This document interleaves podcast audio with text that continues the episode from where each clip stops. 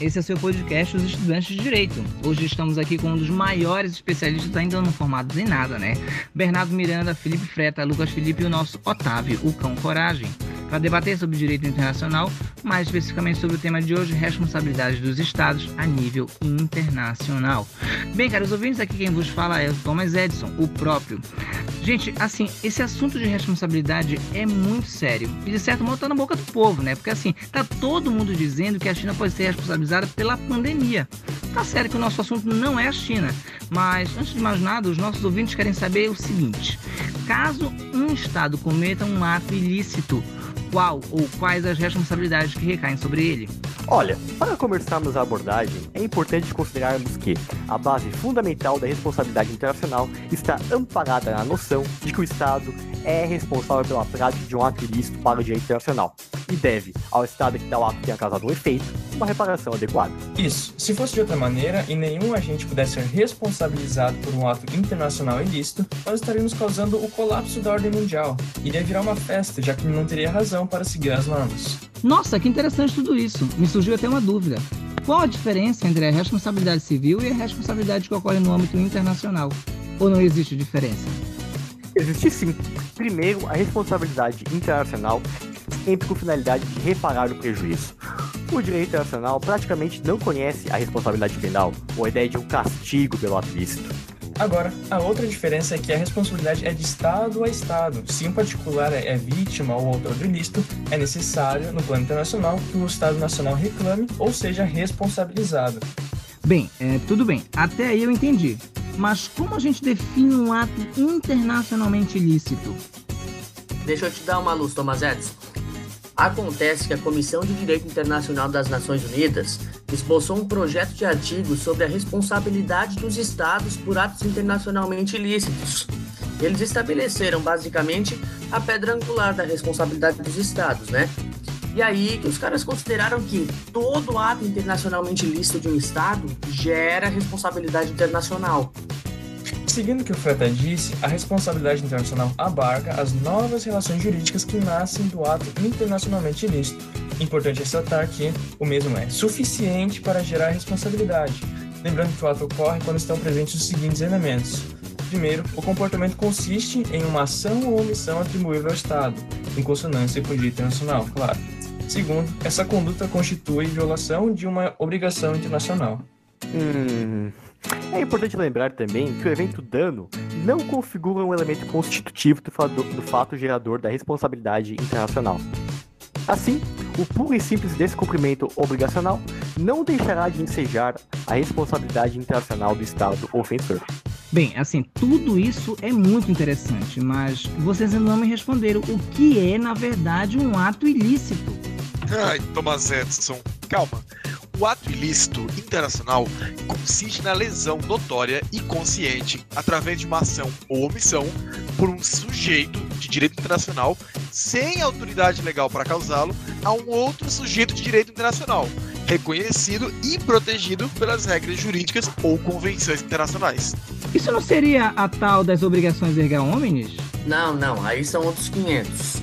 Essas são obrigações devidas à comunidade internacional como um todo, são diferentes, por exemplo, das obrigações internacionais ordinárias, quando um Estado se vincula a outro de forma bilateral. Então, as obrigações erga omnes envolvem todos os Estados. E olha que legal, elas têm uma importância coletiva. Bem, deixa eu só interromper rapidinho, mas é que temos uma pergunta que um dos nossos ouvintes fez. Ele pergunta: como o direito internacional lida com questões restritivas de direito interno, no que diz respeito ao Pacto Federativo e aos atos ultravires? Bom, é, na verdade não importa muito o território onde a autoridade que pratica o ato ilícito está lotada. Falando sobre o Pacto Federativo, ele não elide a obrigação dos órgãos governamentais de atuarem em conformidade com os compromissos internacionais dos Estados.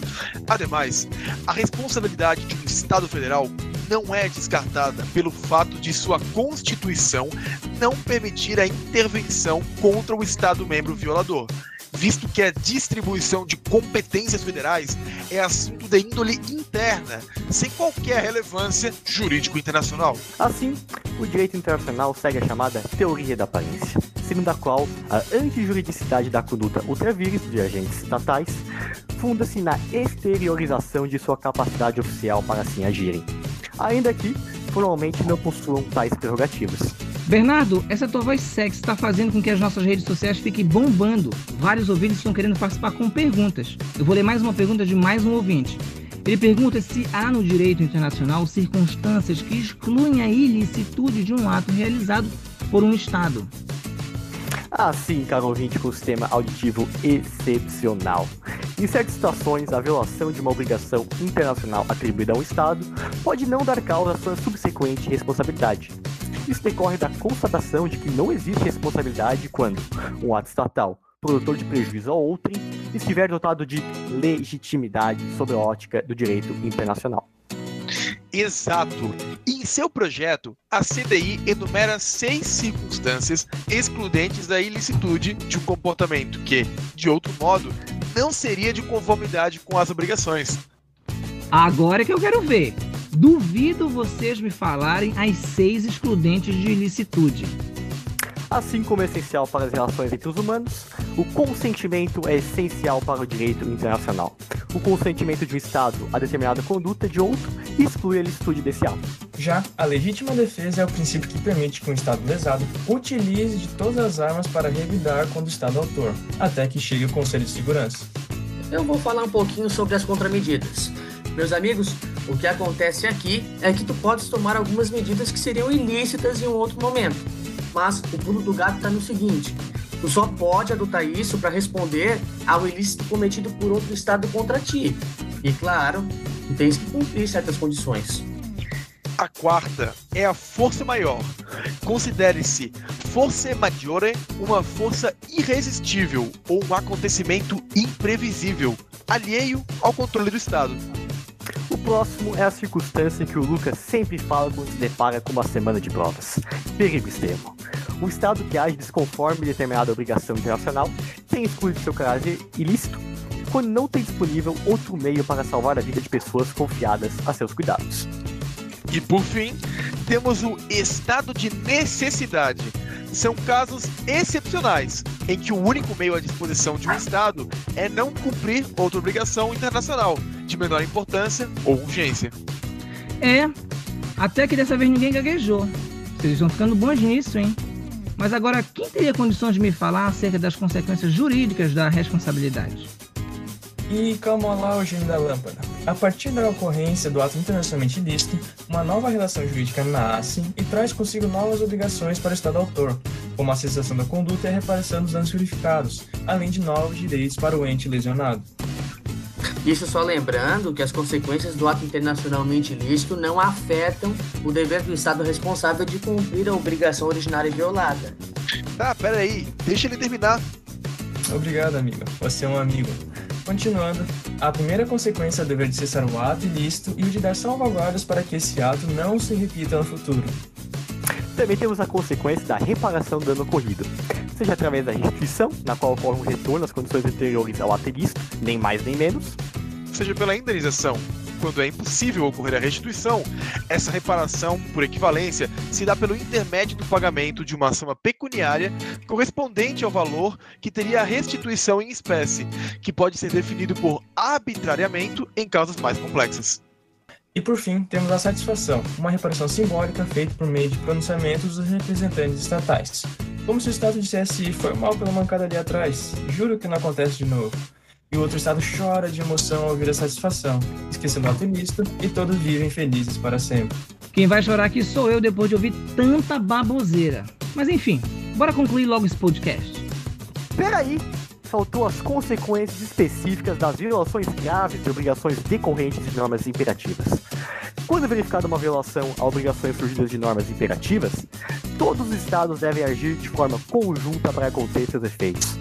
Geralmente, essa cooperação opera-se por intermédio das organizações internacionais, em especial a ONU e todo o seu universo. Dá um exemplo aí, Frata. Um exemplo? Uh, assim, os estados eram estimulados a não apoiar o regime do apartheid na África do Sul. É que tem um princípio no direito internacional que diz o seguinte: adquirir um território através da ameaça ou do uso da força te dá, na verdade, uma impossibilidade jurídica. Por quê? porque os estados se combinam e não emitem nenhum ato que tu possas interpretar como reconhecimento direto dessa aquisição. Olha, realmente é difícil codificar os princípios da responsabilidade internacional dos estados, até que a CDI mandou bem. Eles conseguiram explorar diversos tópicos das questões jurídicas mais importantes em âmbito internacional. Mas eu senti falta de alguns institutos, hein? Uh, e acho até que eles olham muito para o passado e esquecem das inovações. Bem, enfim, é, acho que dessa vez vocês foram ótimos. Galera, obrigado pela participação, mas bora terminar logo esse podcast porque a gente não aguenta mais fazer trabalho. Deixa que eu finalizo. Esse foi o seu podcast, Os Estudantes de Direito. Bye bye.